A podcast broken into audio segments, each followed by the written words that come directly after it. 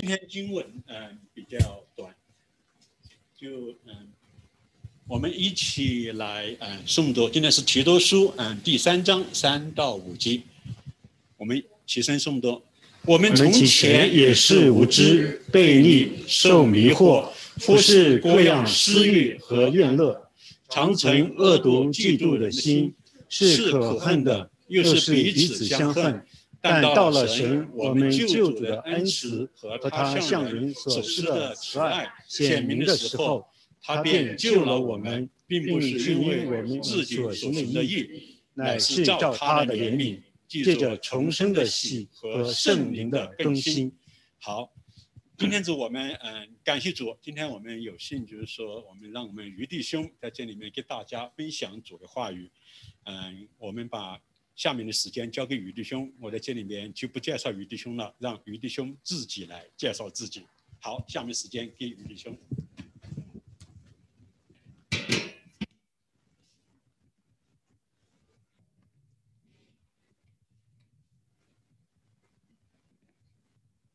谢谢彭弟兄。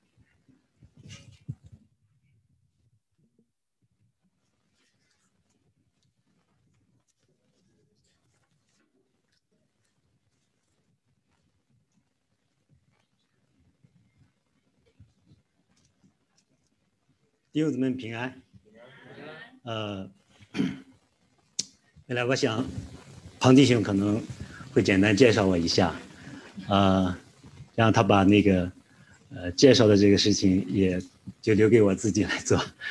呃，我叫于海东啊，呃，因为我在这边读书呢，我也给自己有一个英文名字叫 Ernest。呃，我是那二零一二年信主的，信主的。啊，在这之前呢，我是从事呃两份主要的工作，一份呢是做那个通信工程师的，啊，另外呢我是做家居。呃，配件的呃外贸的这方面的工作，啊，就是我前二十年差不多是做通信工作，后十年是做啊呃家居产品的外贸的工作，是在二零一一年的时候呢，我在青岛，就是桑塞的培训啊，就我现在在就读的这所神学院啊的一个毕业生，他到青岛呢是做宣教士，呃，我遇到了他。然后跟着他呢，开始学习圣经。呃，二零一一年的夏天开始，然后我在二零一二年呃的是六月份的时候，啊，我决定啊跟随耶稣。所以在六月三十号，我是受尽为主的名下。之后我就一直呢，在我受洗的这间那个家庭教会，大家可能了解哈，在中国有这个。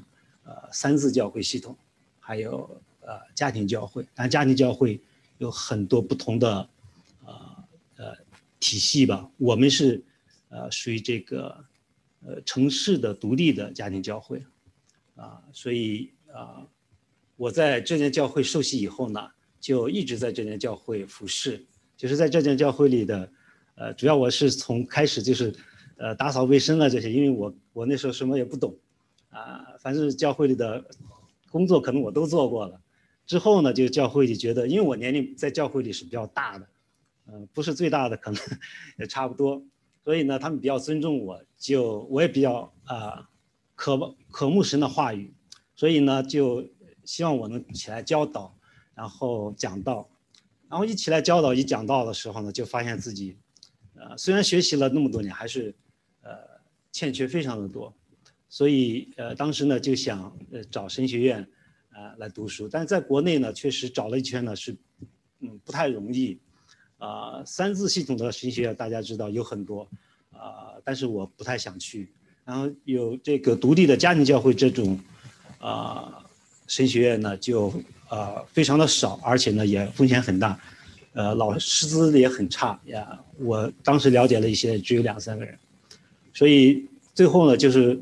带我信主的这位，呃，传教士呢，他 最后呢推荐我来这个桑塞特，啊，桑塞特教会呢，大家，呃，可能我不知道以前，有谁在这儿吗？现在，呃啊，有谁在里边哈，呃，柳翠呢和我是一个学校毕业的，他是去年毕业的，呃，就是这所学校我来的时候呢，我了解到就是它是呃教会下属下面的呃办的学校，那这个教会呢是叫 Sunset Church of Christ，啊，当时我学习的时候呢，因为呃也逐渐的学习到教会的历史这方面。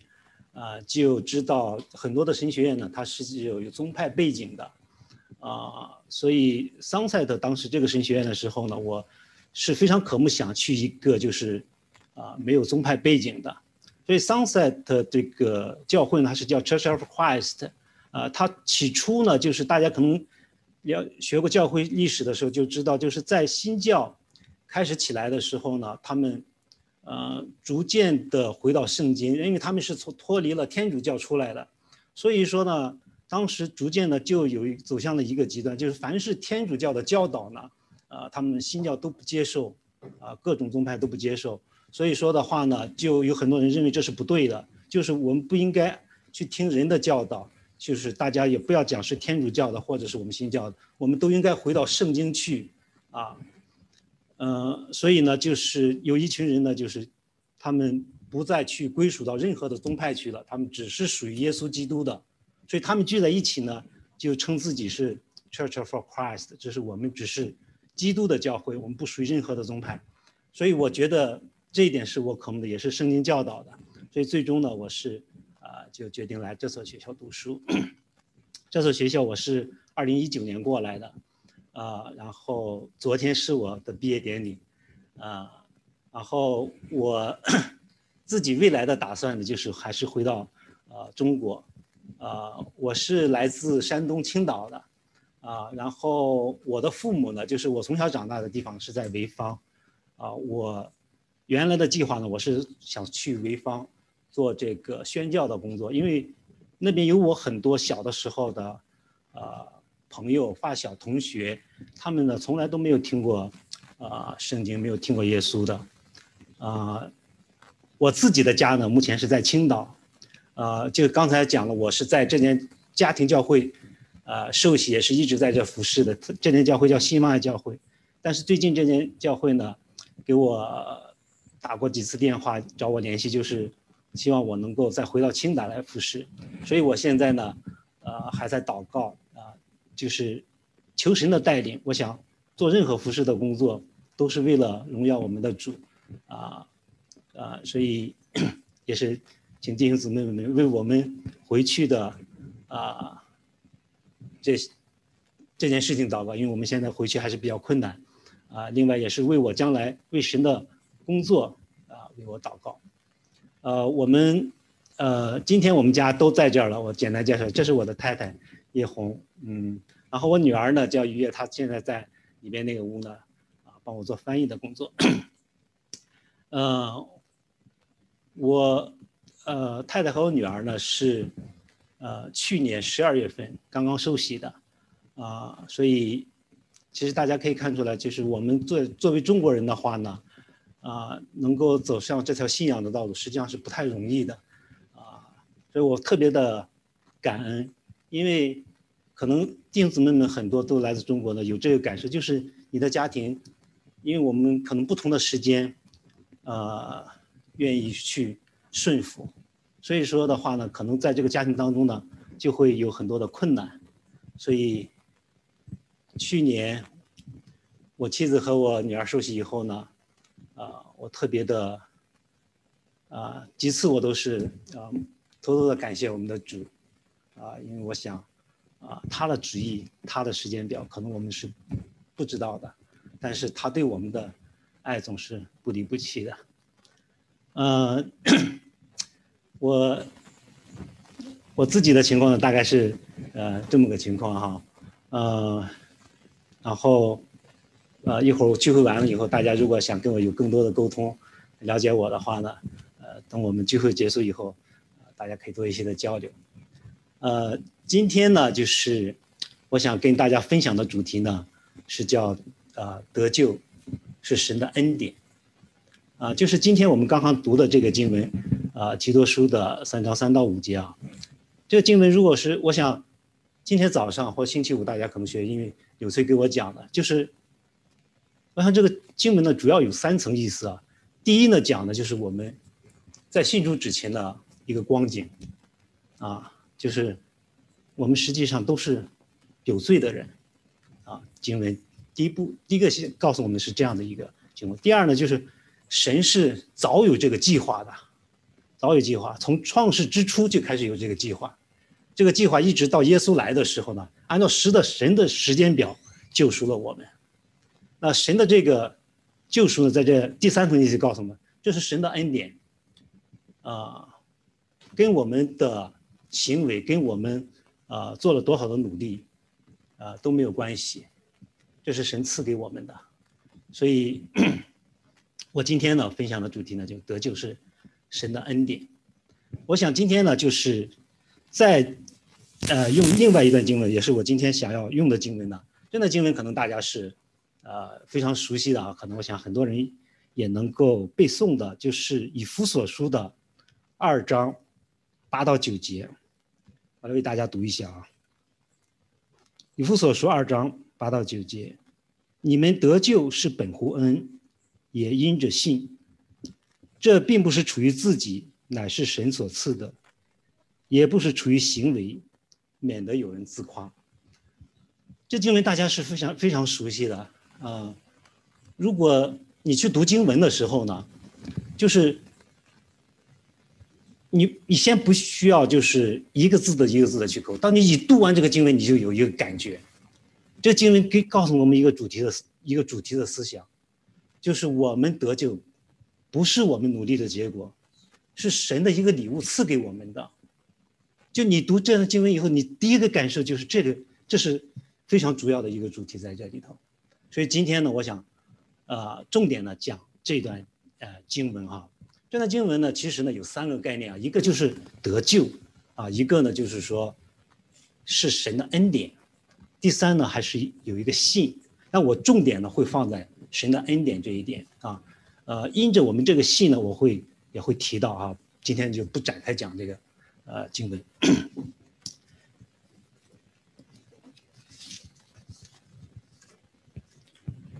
如果就是我们讲得救哈，然后讲得救是神的恩典，那就是有一个前提，就是说我们为什么需要得救啊？如果是说我们不需要得救，也就谈不上神的恩典。如果我们一切都是非常好，所以没有没有什么地方我们需要让神来救我们的，所以我们有一个绕不开的啊主题呢，就是我们的现状是什么？我说的意思是说人类的现状是什么？就是说我们在认识主之前，还有今天依然是失丧的人，他们的现状是什么？所以今天呢，我想。主要讲三个方面，第一个呢就是我们作为人，我们的光景是什么样的；第二呢，我想讲救恩是神的恩典；第三点呢，我想讲就是我们的救恩是有接耶稣基督为我们做保障的。神的恩典呢特别的多，今天呢。我们主要是讲救恩这个神给我们的恩典，救恩就是神拯救我们的恩。嗯，作为中国人呢，我们在认识上帝之前呢，多数人我们是啊不相信有神的，啊，就是我这一代，包括啊我父母其实也不是相信有神的。那包括我的呃女儿，他们这些就更越来越不相信有神了。他们是唯物主义者，然后在学校里受到的教育呢，啊，也是达尔文的进化论。所以说，大家认为人的生死是自然法则，人都要死，没有没有不死的人。中国人有句话叫“人死如灯灭”，人死后什么也没有了。所以，中国人其实。并不是特别的怕死，但是圣经呢，不是这样教导我们的。啊，启示录三章，呃，启示录，呃，一到三章，跟我们讲了神的创造，啊，神创造了这个世界，并且神呢是按照他自己的形象创造了我们。神创造的时候，首先创造的是亚当和夏娃，然后呢，把他们安置在伊甸园内，享受与神同在的世界。但是，当亚当和夏娃违背了神的命令，啊，偷吃了分别山上树上的果子的时候，罪就入到了这个世界。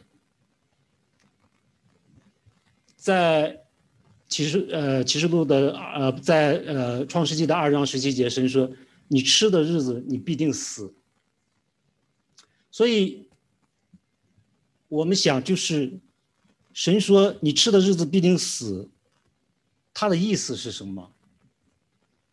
意思是说，如果你不吃的话，你就不会死，是不是这样子的？所以神创造我们的时候的心意是让我们永远和神在一起，永远都不会尝死的滋味。所以神才给亚当和夏娃警告说：“你如果吃这个果子，你吃的日子必定死。”所以，我们从这里我们需要明白的就是，神起初的心意是我们有永恒、有永恒的生命和神在一起。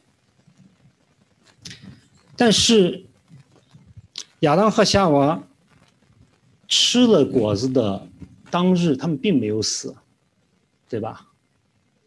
所以，神的意思是说，你吃的日子必定死，是。你吃的时候，你就失去了永生，你就和离和神隔离了。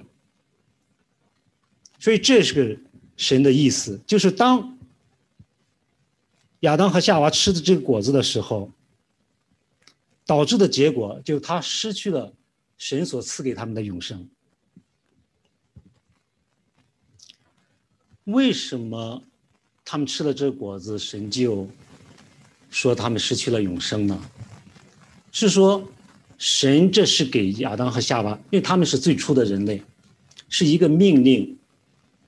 他们吃果子的时候，也就是说他们违背了神的命令，违背了神的命令就是罪。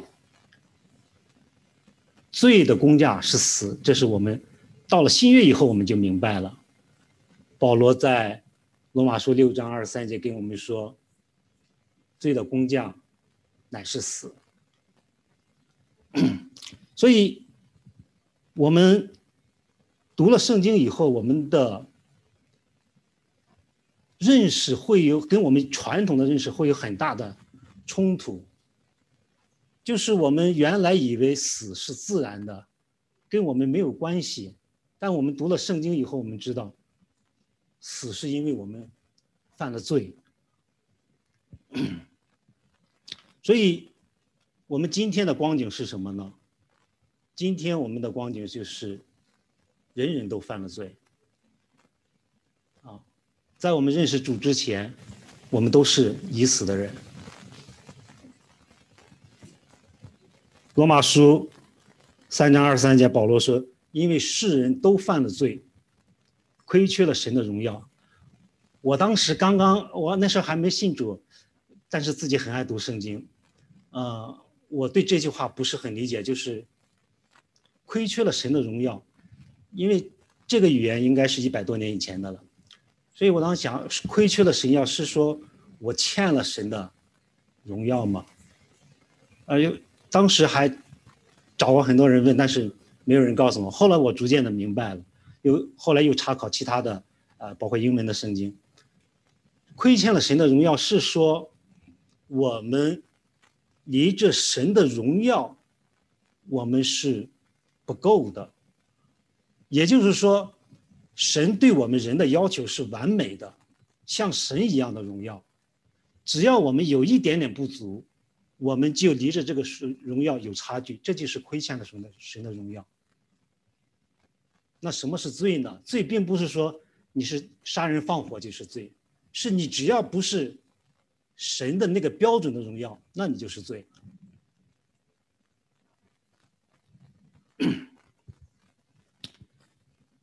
所以我们来看神的救赎计划。我们看第二部分，看神的救赎计划，这是神的恩典。神的救赎计划其实，我们刚才因为了解到死的，呃，罪的公价是死，所以说要解决的最重要的问题就是罪的问题。呃，如果大家学习过呃旧约的利未记的话，利未记实际上是非常重要的一部书啊。虽然是说我们读的时候，啊。如果是我们不了解这里边的深意的话，我们读的是是有很枯燥的。但是你如果读立位记，然后你如果在呃新订约里边在呃在读希伯来书的话，你就你就会呃更容易理解呃立位记。立位记实际上是讲的呃以色列的祭祀的系统啊。其实呢，旧约里边的事情都是在启示我们将来的事情。因为我们说旧约是新约的影，所以说利未记的祭祀系统，实际上给我们的是很多的启示。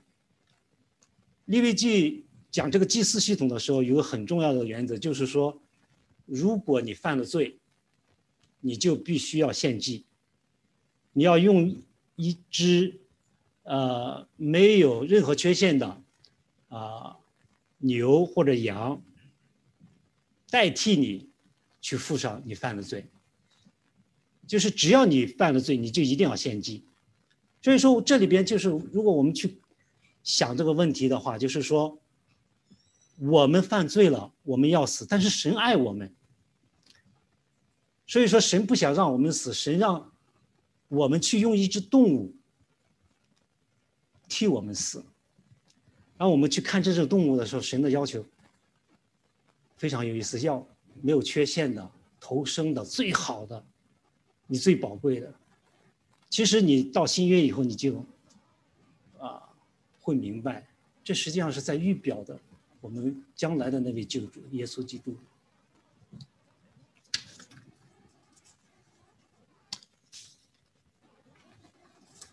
所以说，利未记这种启示呢，就是预给告诉我们在未来的某一个时间。上帝呢，他为我们预备了一个拯救的机会，他会把自己献上，作为祭物，将我们赎出来。到了新约以后，我们其实大家就都知道了，上帝所赐下来的这个祭物就是他自己，就是他的独生子耶稣基督。所以说，如果是说我们要想清楚这个。神的计划为什么是要把耶稣献上？耶稣死在十字架上就和就可以把我们的罪赎出来，我们就必须要了解耶稣的真实的身份是什么。就是耶稣来到这个世上，医病赶鬼，让瞎眼的看见，让瘸腿的站起来行走，把水变成酒。使海上的风浪平息，用五饼二鱼喂饱五千人，行各样的神迹，就是要告诉我们，耶稣是从神那里来的，他就是神。我们一起来，弟兄姊妹们，如果手上有圣经，我们一起来查考一段圣经，《希伯来书》的一章，《希伯来书》从一开始。就在告诉我们，耶稣基督的身份。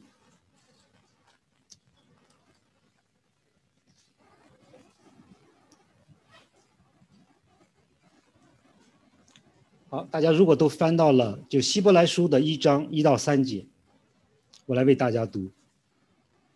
神既在古时借着众先知，多次多方的小于列祖，就在这末世。借着他儿子小于我们，又早已立他为承受万有的，也曾借着他创造诸世界。他是神荣耀所发的光辉，是神本体的真相。常用他全能的命令托住万有。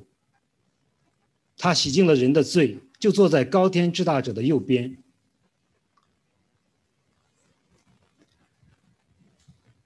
刚才我们唱赞美诗的时候，瑞芬姊妹也读到这段经文，也是我今天也要想要引用的。大家一起来看《格罗西书》的一章十五到二十节。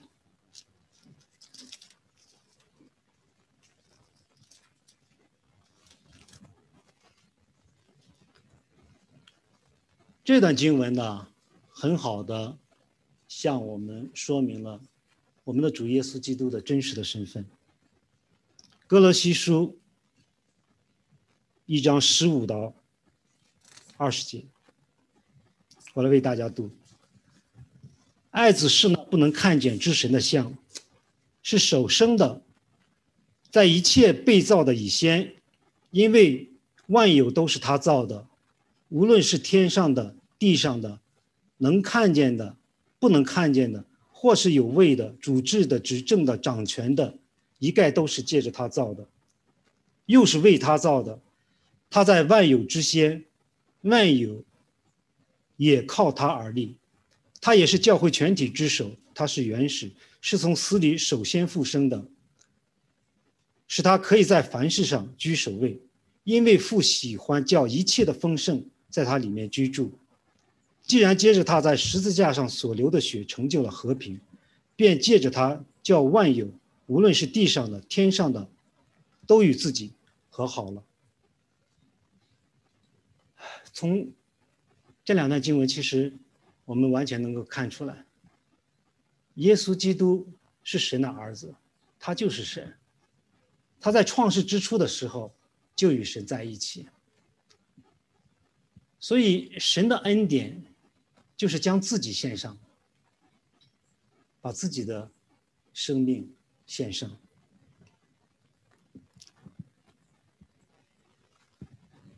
耶稣基督活在这个世上的时候，这个世上是有罪的世界，但是耶稣基督从来没有犯过罪。他以自己圣洁的身体担当了我们全人类的罪。被钉死在十字架上，付上了我们应该付的代价，将我们从死亡中拯救出来，使我们重新回到神的身边，享受神所赐的永生。所以，我想再看，请大家一起看希伯来书，呃，格罗西书的一章二十二节，接下来的还是刚才大家翻到的那个地方。格罗西书一章二十二节说。但如今他借着基督的肉身受死，叫你们与自己和好，都成了圣洁，没有瑕疵，没有责备，把你们引到自己面前。耶稣基督的献祭是一次性的。以前大祭司是在我们看利未记的时候，我们看到。以前大祭司是每年都要进到圣所的，为以色列的老百姓来赎罪。第二年还需需要还是需要做，因为第二年他们还要犯罪的，这个事情是一直不断的要做下去的。但是我们的主耶稣，他的一次献祭，用他的宝血洗净我们一切的罪，就升到高天之上，坐在。父神的右边，不再需要重复的去献祭，一次成功。正如希伯来书十章十节说的：“我们凭着旨意，靠耶稣基督，只一次献上他的身体，就得以成圣。”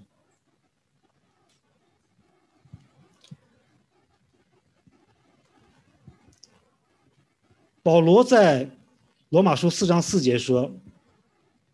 做工的得工匠，不算恩典，乃是该得的。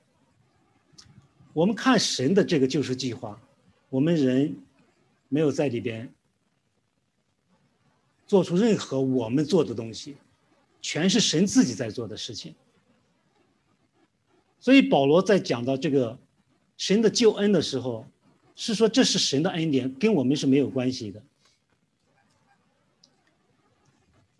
如果保罗说了，如果我们努力了，得到了一个结果，这不是恩典，这是我们应该得的。比方说，我有一个姊妹在教会里的，她有两个小孩他们逐渐长大以后呢，她就要培养他们爱劳动的习惯，然后也让他们树立一个多劳多得的这样的一个概念。所以呢，他就告诉他们说：“你们如果每天晚上洗了碗，就给你们五块钱。”有一次，他们这个孩子呢，肚子不太舒服，就没有洗碗，他也给了他五块钱。所以说，如果他洗了碗给五块钱，这不是恩典，这是那个孩子应得的，因为他劳动了。但是他什么也没有做，他妈妈还是给了他五块钱，这就是恩典。保罗在罗马书十一章六节又说：“即使出于恩典，就不在乎行为，不然，恩典。”就不是恩典了。这段的行文是说，当我们认识主的时候，我们的光景是，我们都是罪人，我们的行为方式，我们的各种表现根本不值得我们得救。所以说这个地方呢，保罗讲了两层意思，一个是四罗马书的四章四节。说做工的得工价不算恩典，乃是该得的。第二处说是，呃，罗马书十一章六节说呢，这不在乎行为，不然恩典就不是恩典了。这讲了两个方面，一个方面是说你通过努力要得到一个结果，我们的拯救不是这样子的。第二，你现在的这个表现足够好了，所以说你可以得救，都不是这样子的。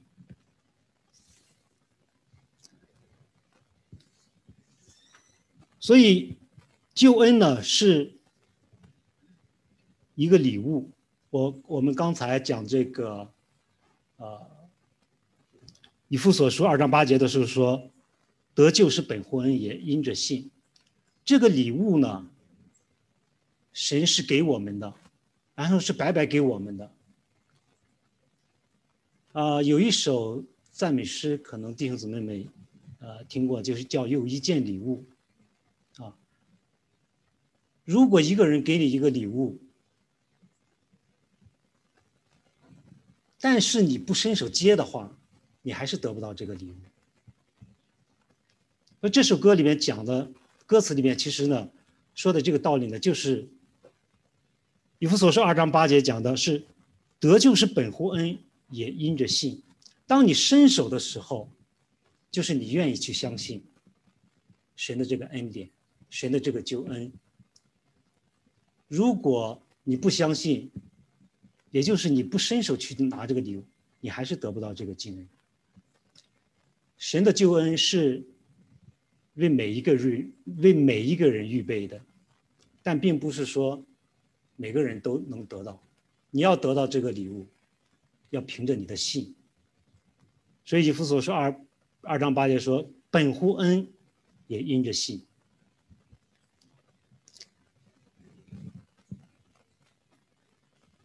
我们每个人呢，其实呢，都有一种观点，就是说，如果一个人呢，他对我特别的好，他一定是有理由的。如果这个人对我特别好，可是我找不出任何理由来呢，我其实会害怕的。所以刚才我们讲了，如果我们作为人类，我们没有任何值得神救我们的，然后我们也没有做出过任何的努力，神却白白的给我们这样的恩典，我们一定会问：为什么呢？为什么呢？其实这是神的本性。约翰一书四章八节说：“神就是爱。”所以，爱是神的本性，神无法违反自己的本性。就像神赐下耶稣基督，替我们死，为我们的罪付上公价一样。这也是神公义的本性，他不能违反。如果你犯了罪，就一定要付上代价。所以，神爱我们的这个本性，他也不能违反。神爱我们到一种程度，大家都非常熟悉的《约翰一书》《约翰约翰福音》三章十六节：神爱世人，甚至将他的独生子赐给了，叫一切信他的，不至灭亡，反得永生。我们在座的有很多人都是做父母的、做家长的，你也有自己的孩子。你想想，如果你因为爱一个人，你愿意把你的自己的孩子都献出去，这种爱，到我想我们都做不到，只有谁能做得到？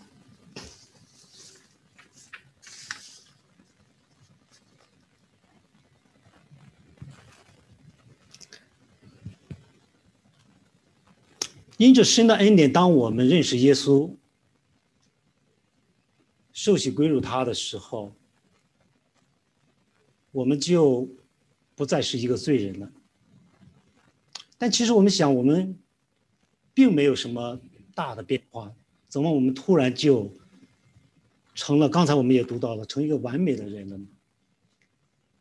其实这只是说，神不把我们算为一个罪人。神把我们算为一个艺人，在他的眼里，看我们为艺人。所以，我们刚刚读过的经文提多书三章五节说：“他便救了我们，并不是因为我们自己所行的义，乃是照他的怜悯，借着重生的心和圣灵的更新。”我认识一位弟兄啊，原来在我们教会服侍的。他后来去呃泰国宣教了，啊，去年还有今年呃年初的时候，他给我来过几次信，要跟我探讨重生的事、得事得救的事。他认为，当我们认识耶稣，当我们受洗的时候，我们只是得救的一个开始，我们并没有得救。我们只是走在一个得救的路上，然后我们要不断的变成像耶稣一样，然后我们死去，然后耶稣基督第二次再来的时候，我们要被审判。如果我们通过了这个测试，我们有了永生，我们就得救了。所以，其实我今天就要讲这个主题的时候呢，我在想，就是这个主题有的时候一。说起来，每个人都明白，每个人都清楚，但就是这样一位弟兄，他已经很多年信主了，还是有的时候会犯糊涂，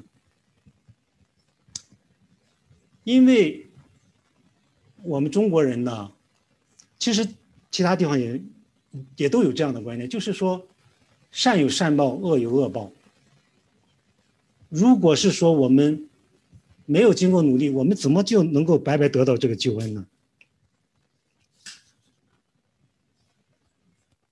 另外，我们其实也受啊中国传统文化的影响，受我们一些呃中国的道教或者是呃我们引来的佛教或者其他的这些宗教的影响，因为这些宗教都有一个呃一样的一个观点，就是说。你要你要行善，你要修炼，然后你要不断的使自己发生改变，然后你才能得到你死后的那个奖赏。而且这个程度还不一样，比方说佛教，你练到不同的程度，你可能要进入不同的层次。但这里边有个很重要的概念，就是你要自己去努力。所以你看这个弟兄，他实际上是受这种影响，就是我们。要想真正的得救，是要我们不断的努力，然后要好到一某一种程度，最后神审判说你够好了，所以你得救了。所以这里边根本的问题还是说，我们想要靠着自己的努力得救，而不明白我们得救根本不在于我们做了什么，也不在于我们得救的时候我们的表现是什么样的，神就是白白给你的，这就是恩典，这就是。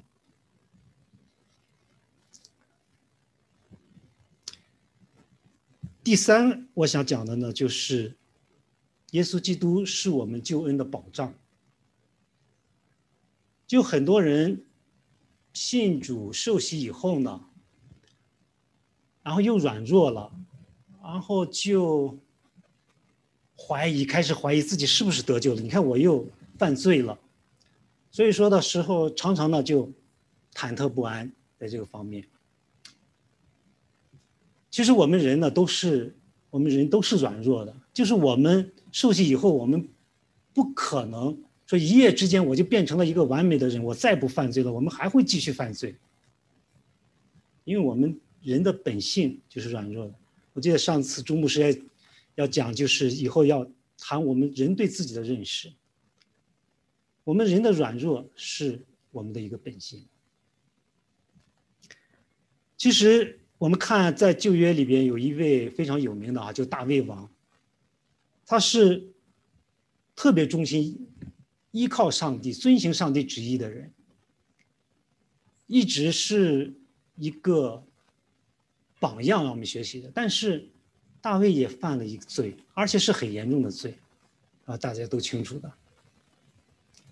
然后我们再看耶稣基督的门徒彼得。大家更清楚了，在关键的时候三次不认主。彼得是从开始就跟随耶稣的，一直跟随耶稣，他是最了解耶稣的，但是他依然还会有软弱的时候。我们再看新约里边的书信，无论是保罗的书信还是彼得的书信，书信里边讲的好多的内容，都是在讲教会里很多的弟兄姊妹在犯罪。他去劝勉他们，所以说，我们信主以后还会犯罪，这是正常的。但是，我们并不会因此失去我们的救恩。我们来一起查考一段经文，《约翰一书》的一章七节。大家如果有圣经的话，请翻到《约翰一书》的。一章七节，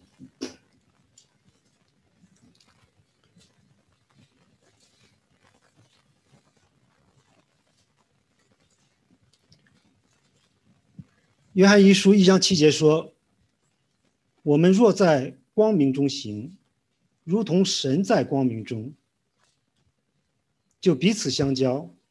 他儿子耶稣的血也洗净我们一切的罪。”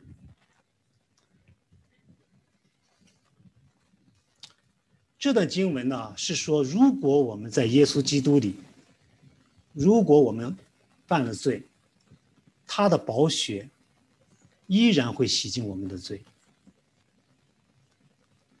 就是我们行在光明中的意思，就是我们如果是在基督里，其实希腊文的呃原文呢，语法在这个地方呢，它的时态呢，就是说这件事情。是正在进行的，是一直进行的。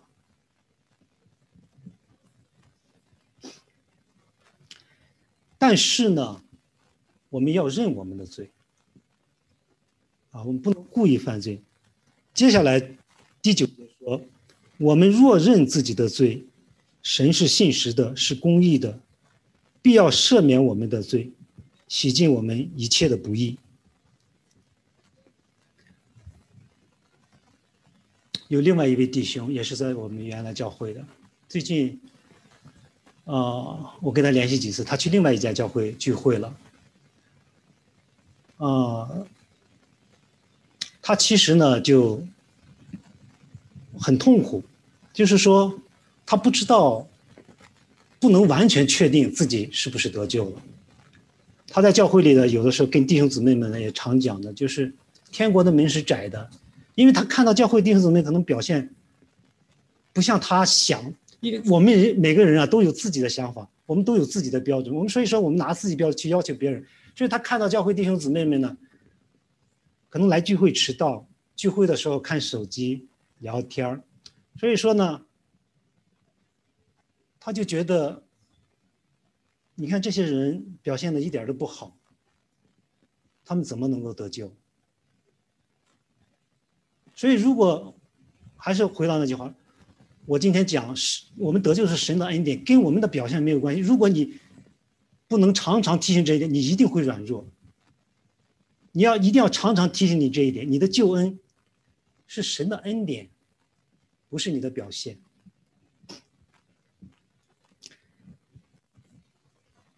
我们来看另外一段经文哈，这段经文呢表达的这个更清晰了，告诉我们，也是约翰一书的约翰一书的二章一节。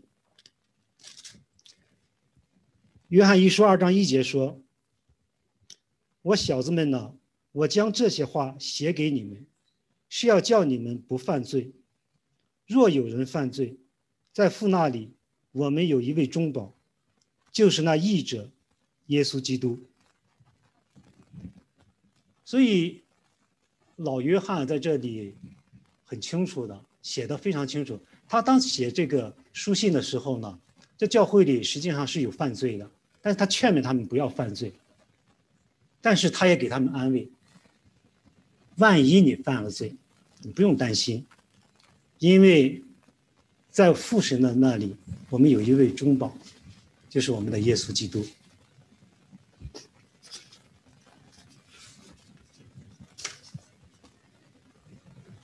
所以，弟兄们，我们不要担心我们的救恩。神的救恩不但不但将我们从死亡中拯救出来，而且神会亲自保守这个救恩，只等到耶稣基督再来的时候。正如保罗在腓立比书一章六节说的。